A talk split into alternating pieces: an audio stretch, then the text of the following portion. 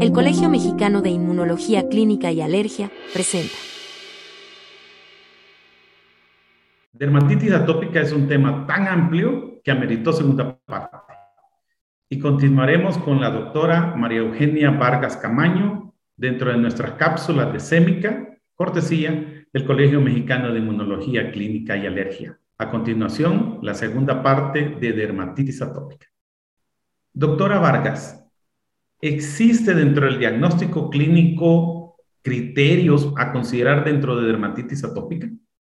Sí, están, son los criterios de Hanifin y Rafka que están descritos desde 1980, se modificaron en 1999 y se requieren tres criterios mayores y al menos tres criterios menores para diagnosticar la dermatitis atópica. El, uno de los criterios mayores, como mencionábamos, es el prurito, sin o con o sin escoriaciones.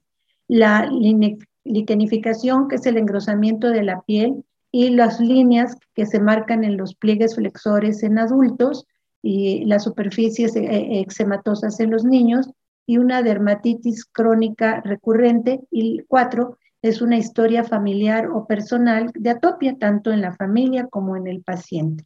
Y los criterios menores pueden incluir cerosis, es la sequedad de la piel, ictiosis, que es una sequedad extrema, la edad de comienzo, la dermatitis en manos, el eczema del pezón, puede haber queratitis, conjuntivitis recurrente em, y pliegues, pliegues puede haber escurecimiento periorbital y otros más que están considerados como eritrodermia, pitiriasis salva, en fin, hay muchos criterios para verlo, entonces existen las tablas en las que uno se puede eh, basar para juntar nuestros tres criterios mayores y nuestros tres criterios menores para el diagnóstico preciso de una dermatitis atópica. Esto es un diagnóstico clínico que lo puede hacer cualquier médico de primer contacto, nada más con el cuidado de ¿Habría alguna oportunidad de ocupar exámenes de laboratorio en estos niños? En estos niños sí se les puede hacer exámenes de laboratorio de inicio,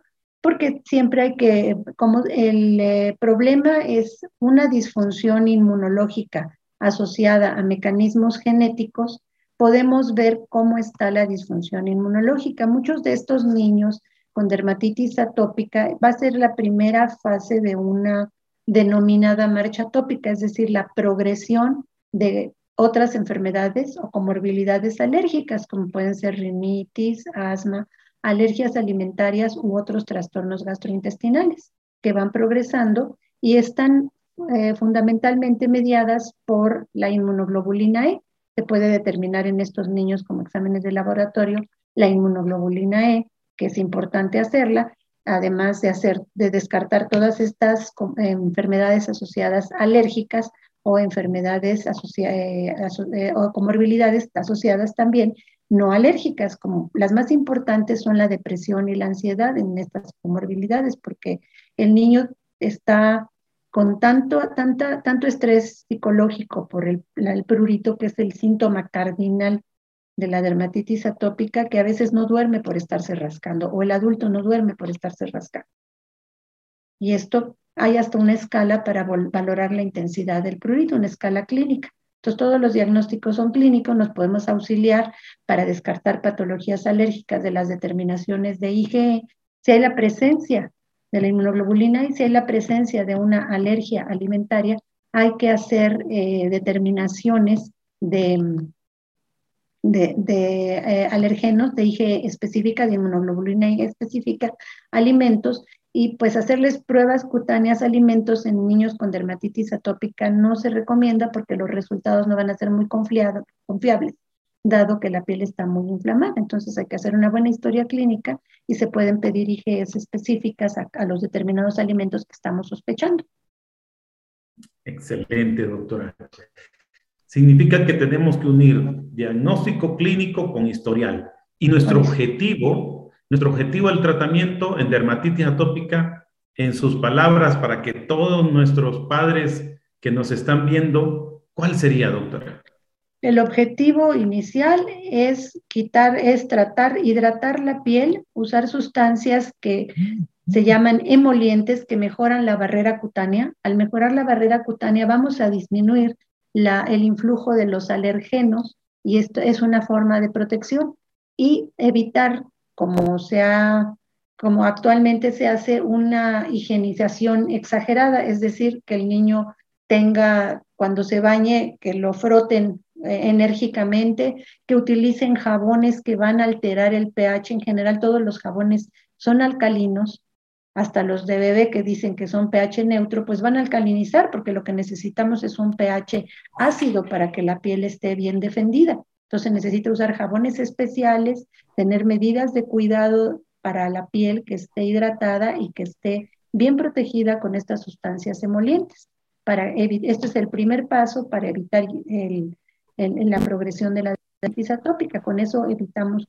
Después ya hay que ver la exposición a los alergenos ambientales, porque se ha asociado que hay eh, esta marcha atópica, se asocia mucho las enfermedades alérgicas con dermatitis atópica a las exposiciones ambientales, sobre todo de los alergenos. Se ha involucrado mucho a los ácaros del polvo, por lo tanto, un niño tiene que ser valorado por un especialista para ver si tiene esta sensibilización y en su caso, darle las vacunas o la inmunoterapia con alérgenos específica que va a mejorar en forma importante su estado. Muy bien, doctora. Fue una experiencia extraordinaria, resumido en nombre del Colegio Mexicano de Inmunología Clínica y Alergia. Le doy las gracias, doctora, porque nos ha dado un panorama. La mayoría de padres van a quedar encantados escuchándola porque ha sido muy, muy concreta. Muchos tienen muchas más dudas y estas van a ser externados a todos nuestros colegas.